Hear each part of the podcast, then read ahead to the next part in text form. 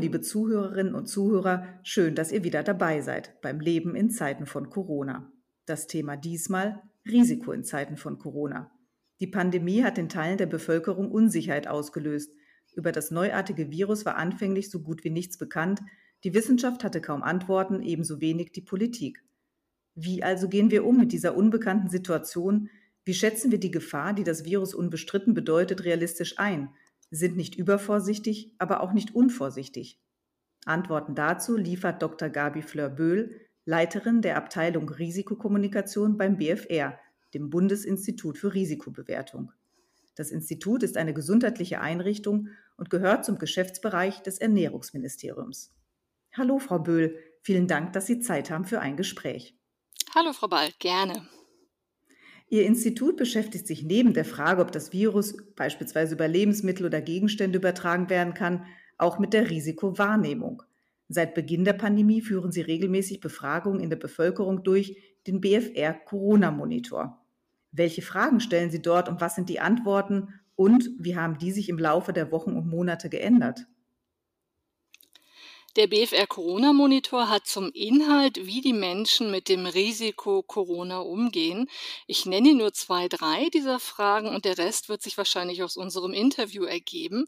Wir fragen die Menschen zum einen, ob sie beunruhigt sind über das Coronavirus und seine Auswirkungen.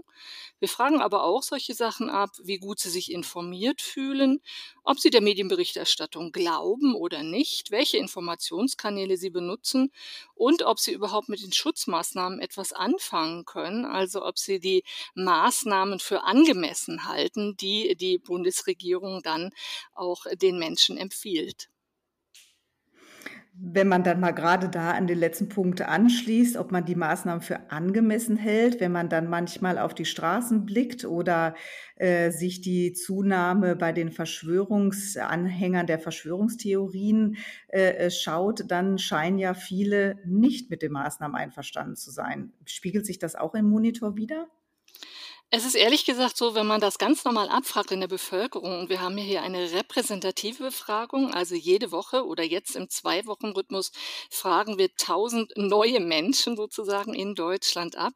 Da ist es gar nicht so, ähm, dass man denkt, es sind ganz viele den Verschwörungstheorien anhängig, sondern ganz im Gegenteil. Wenn wir die Menschen ganz klar fragen, wie beurteilen sie denn momentan die Maßnahmen, die zur Eindämmung zur Ausbreitung des neuartigen Coronavirus beitragen, dann sagen eigentlich regelmäßig seit ja mittlerweile ähm, sechs Monaten ungefähr 90 Prozent, dass sie die Maßnahmen für angemessen halten. Und wir fragen darüber hinaus die einzelnen Maßnahmen auch ab. Solche Sachen wie Maskenpflicht oder Veranstaltungen absagen oder generell Kontaktbeschränkungen. Und dort ist sozusagen der Zuspruch zu den Maßnahmen sehr, sehr hoch. Gibt es dann eine Erklärung dafür, dass dennoch die Leute auf die Straßen gehen, zum Teil sehr wütend sind, sich gegen die Masken wehren, dass es eben scheinbar, so heißt es ja, immer mehr Anhänger von Verschwörungstheorien gibt? Oder ist es dann doch eine Minderheit und man denkt nur, es sei die Mehrheit?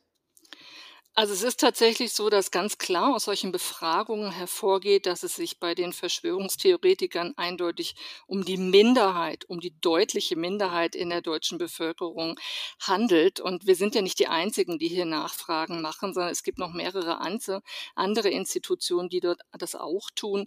Und dort sieht man, dass eben das Gros der Bevölkerung eher verunsichert ist und ähm, in Zeiten von Verunsicherung, ganz egal, um was es sich dabei handelt, ist eigentlich immer der folgende Effekt zu beobachten, nämlich dass die, das Vertrauen in die Regierung, in staatliche Institutionen ansteigt. Selbstverständlich hat man immer Gegenbewegungen, aber alle unsere Befragungen aus den letzten sechs Monaten zeigen sehr klar, und das zeigen auch andere Studien, dass das Gros der Bevölkerung mitspielt, zwar unsicher ist, aber den Eindruck hat, und das ist auch das Gute in dieser schwierigen Situation für uns alle, dass man selbst etwas tun kann und dass man somit über die eigene Kontrolle verfügt und mit dazu beitragen kann mit seinem Verhalten, dass eben die Krise sich nicht weiter ausweitet.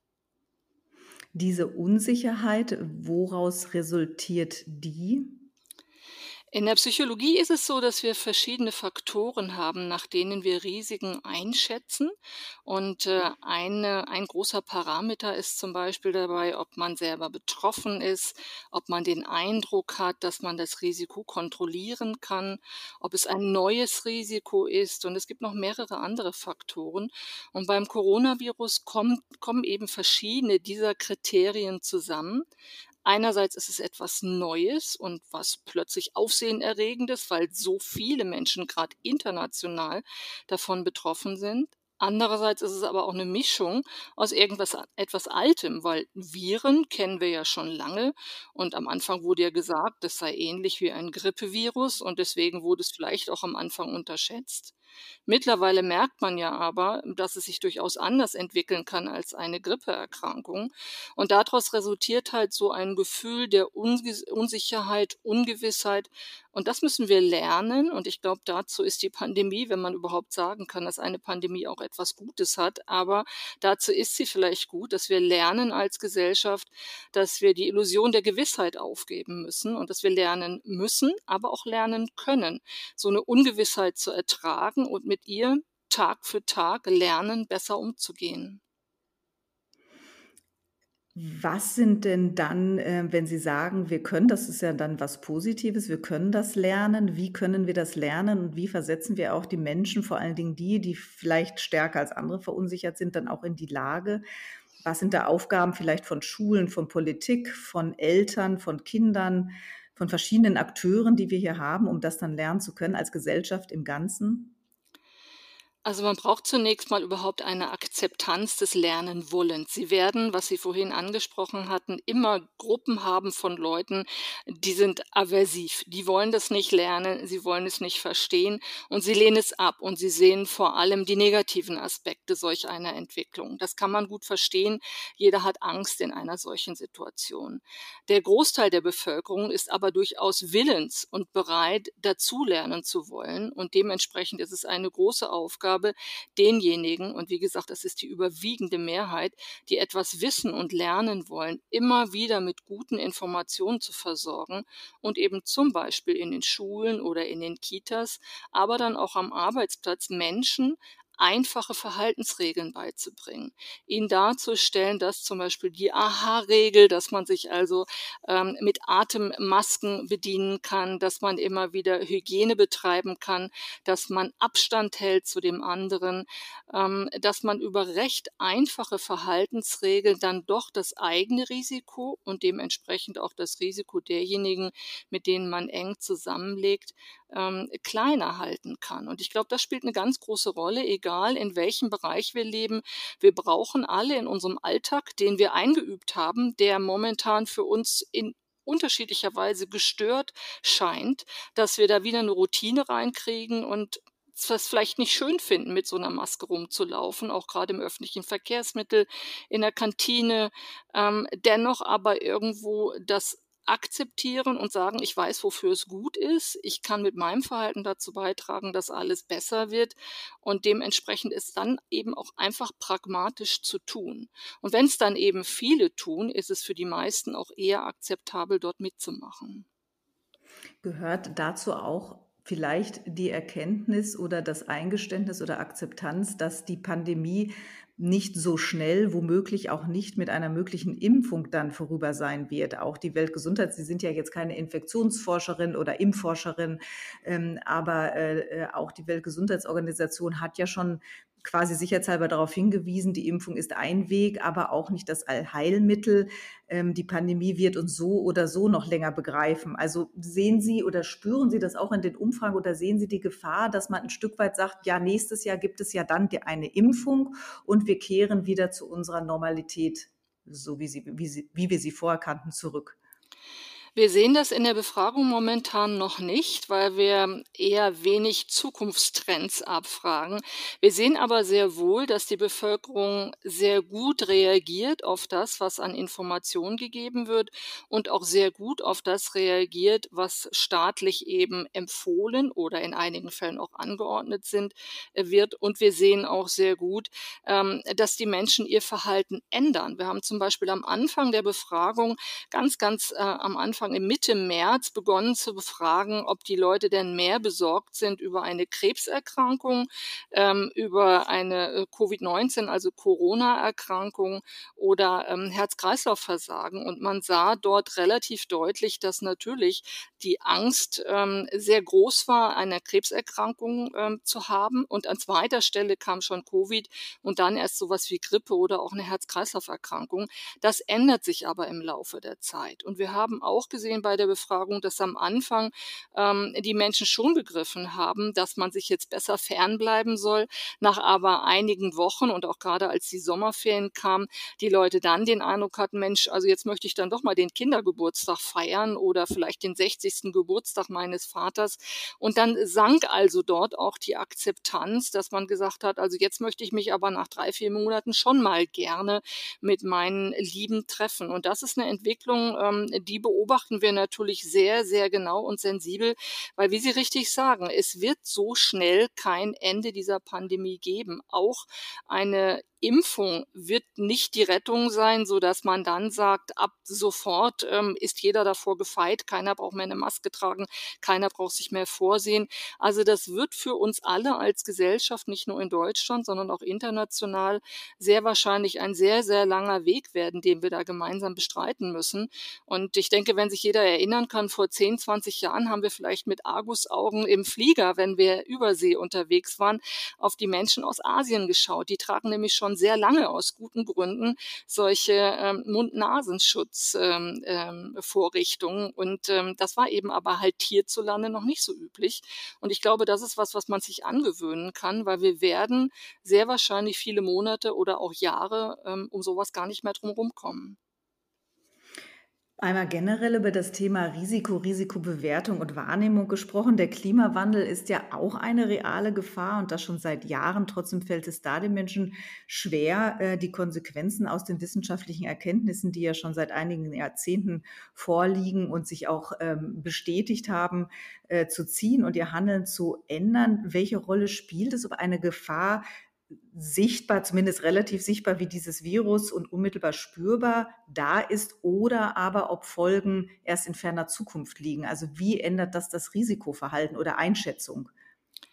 In der Risikowahrnehmungsforschung hat man das an ganz vielen verschiedenen Phänomenen äh, schon seit Jahren untersucht und das ist ein ganz wichtiger Punkt, den Sie ansprechen.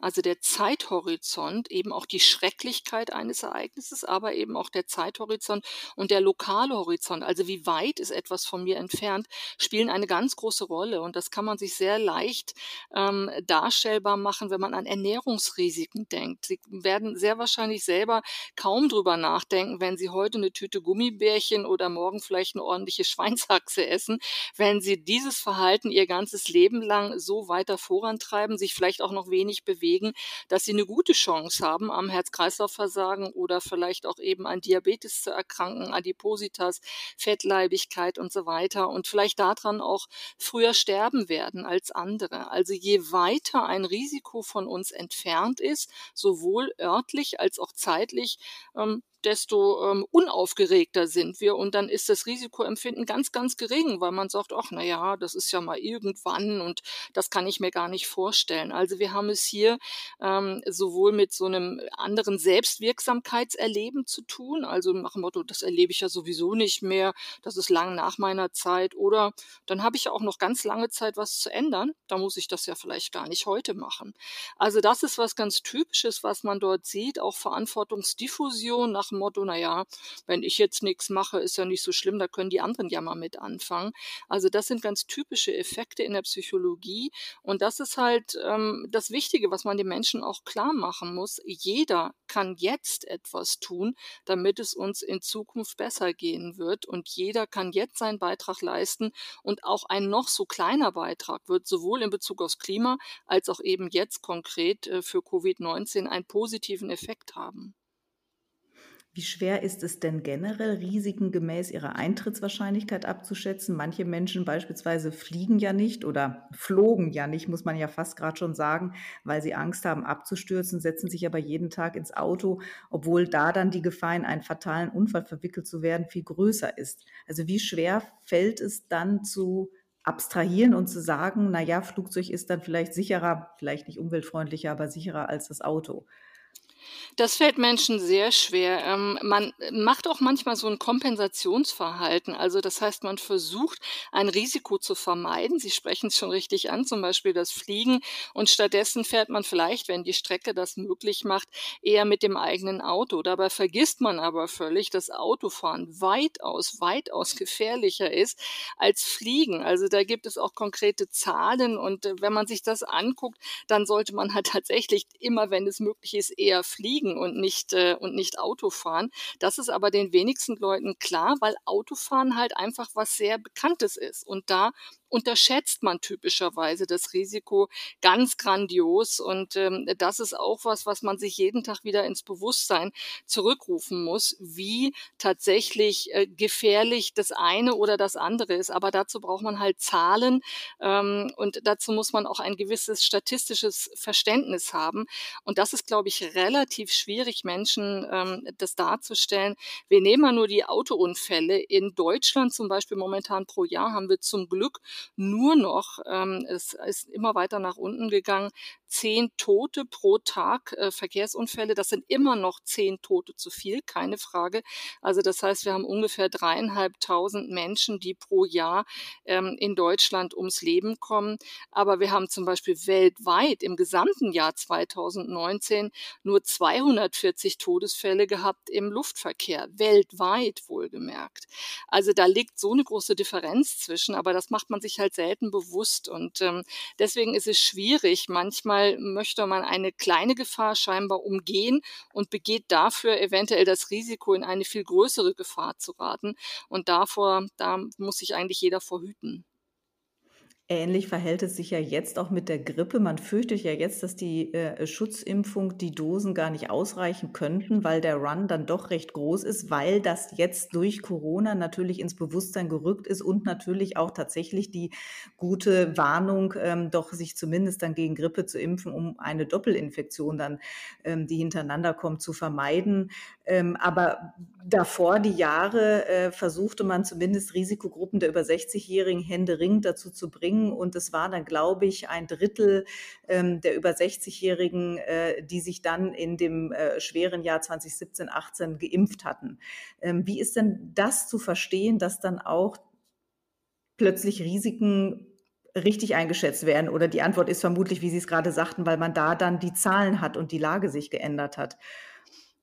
Ja, ich denke mal, die Grippewelle 2017, 2018, das war tatsächlich ein Lehrstück auch für die deutsche Bevölkerung, weil Grippe wurde bislang eigentlich grandios unterschätzt. Und äh, im Jahr 2017, 2018, in diesem Winter, hatten wir tatsächlich in Deutschland 25.000 Tote, Grippetote in Deutschland. Und das ist was, was wir zum Glück seitdem nicht mehr hatten. Also im letzten Jahr waren es nur 411, sind immer noch 411 zu viel. Und es waren damals 25.000 äh, Tote zu viel. Aber ähm, dort hatte man auch dieses psychologische Merkmal der Bekanntheit. Das heißt, momentan ist ja auch bei äh, Corona die Frage, na Gott, ich kenne überhaupt gar keinen, der das hat oder hatte. Das kann ja gar nicht so schlimm sein. Und bei Grippe dachte man das vielleicht äh, bis zu diesem Jahr auch. Aber wenn man dann halt doch einen Verwandten, Bekannten hat, den es richtig schlimm getroffen hat, ähm, dann weiß man, wie schwerwiegend solche Erkrankungen sein können. Und man lernt eben dann doch nur aus dem, was einem äh, dann doch mal bekannt geworden ist.